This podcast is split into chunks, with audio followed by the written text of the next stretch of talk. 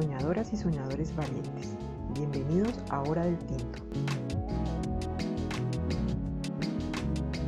Parte de organizarnos bien financieramente es ser cada vez mejores compradores.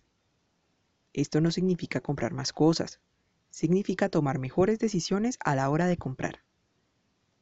Pensar bien si en realidad esa compra me conviene, si la necesito o fue un impulso. Para poder resolver esas dudas y volvernos unos compradores conscientes, hoy te recomendamos hacerte las siguientes cuatro preguntas antes de comprar algo. La primera pregunta es, ¿realmente necesito eso? Con esta pregunta analizamos si hay una necesidad detrás de eso o es un impulso. ¿Y cómo ir más a fondo? Hazte la siguiente pregunta. ¿Cambia mi vida si no lo compro? Así sabremos si de verdad esto tiene una gran importancia positiva en nuestra vida. La tercera pregunta. ¿Lo usaré solo durante este mes? Con esta pregunta descubro si solo me servirá para usar una o pocas veces. En caso de que todavía sienta ganas de comprarlo y tenga dudas, puedo hacerme la siguiente pregunta. ¿Cuántas veces lo usaré en este año? Esta pregunta me permite analizar más a profundidad si vale la pena gastar mi dinero en eso. Si es algo que me va a durar y que le sacaré el mayor provecho muchas veces, o solo será un capricho de momento. Respóndete con sinceridad. Si no, no estarás logrando hacer una buena reflexión de compra. Así te darás cuenta si es una compra que te conviene o fue solo un impulso. Recuerda, las cuatro preguntas clave son ¿Realmente necesito eso? ¿Cambia mi vida si no lo compro? ¿Lo usaré solo durante este mes? ¿Cuántas veces lo usaré en este año? Es posible que seamos juiciosos en esto solo unos días y luego se nos olvide y dejemos de hacerlo. Para esto te queremos decir las siguientes tres cositas.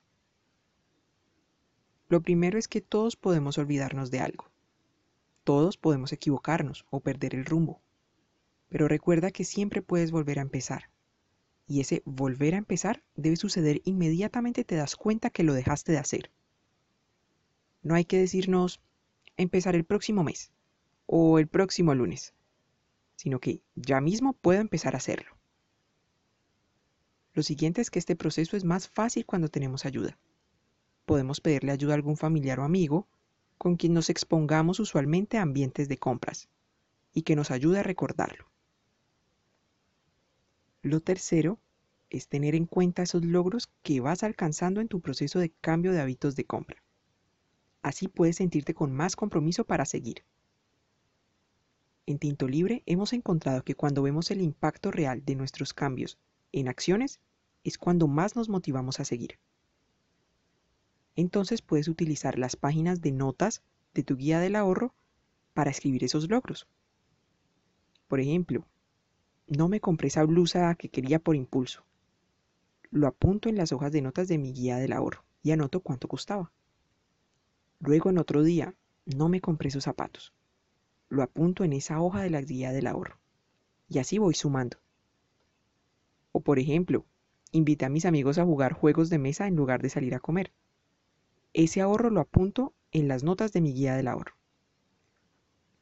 Con seguridad, luego de unas semanas o meses, verás cuánto has logrado ahorrar. Tal vez sea una buena parte de lo que requerimos para nuestro sueño.